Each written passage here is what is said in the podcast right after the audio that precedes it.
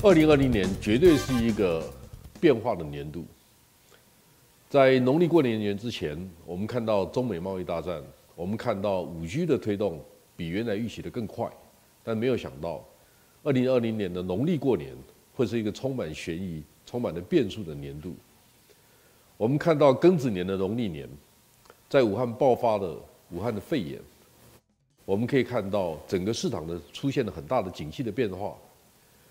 很多人都在怀疑，供应链会不会断裂，或者我们应该用什么方法来观察市场的改变？其实很多人告诉我，也许我们可以去追通路商，我们可以去了解库存，好，这些都可能是好的方法。但是能不能用不同的方法去确认市场可能变化的幅度跟方法呢？其实台湾很幸运哈，很多人可能不知道。在二零一九年年底那一天，台湾总共有八百家上市上柜的电子公司，他们加总的营业额是七千一百二十九亿美金。我现在的问题是，他们大部分量产的公司，红海、广达、人保、和硕，他们都把大的工厂放在中国大陆。如果因为武汉肺炎的关系，生产无法正常运作，二零二零年，他们的营业额会少多少？我们作为一个金融机构，怎么去判读？怎么去做资金运作上面的考虑？这个就会牵涉到大环境的判断的方式。所以呢，我跟很多朋友讲，不要告诉我哪一个工厂出现了肺炎的问题，确诊的案例有多少？不要告诉我第一轮的价格 Flash 会不会供过于求？或者是供不应求，问题可能会在哪里？其实我必须跟大家报告，台湾在这一次的肺炎事件当中，会扮演非常重要的角色，因为正好过年，很多台商的领导都回到了台湾。现在欧洲、美国、日本、韩国的客人都不会飞到大陆去，大陆也不会出来，所有的新闻的考虑、判读。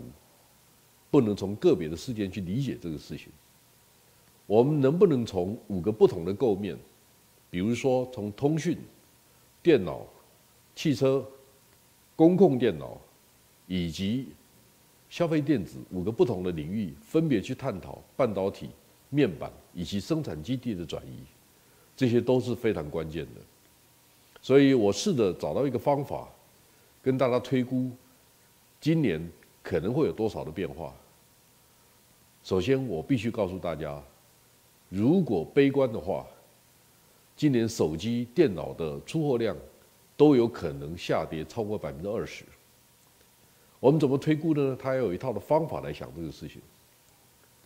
第二个，我想跟大家讲的，并不是单一事件，而是当我们在观察产业变化的时候，应该把它分成三大构面。第一个。是我们看到影响供需两端的关键要素是什么？我们现在谈的关键要素应该包括中美贸易大战的问题，包括五 G、人工智慧、物联网的问题，包括武汉肺炎影响的层面，它对供给跟需求都会带来不同的影响。那供给面呢？我们必须看到的是量产型的手机、电脑，还有关键性的零件。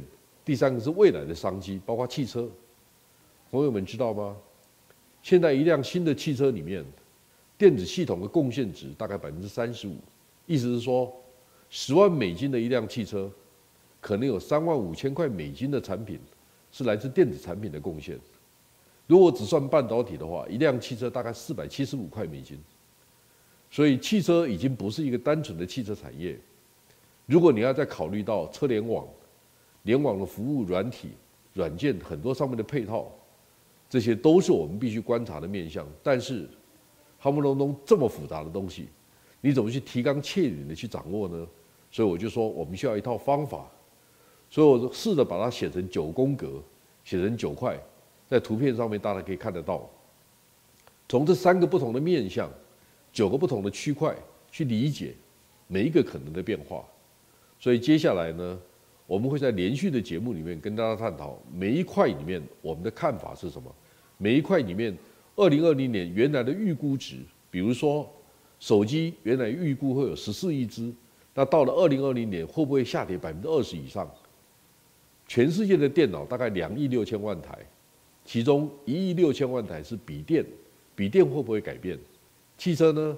九千多万辆的汽车，中国大陆一年卖两千八百万辆，那二零二零年会减少，会减少多少呢？这些都是我们关切的议题。我们在下一个节目里面再跟大家分享，我们怎么去观察这行业的改变。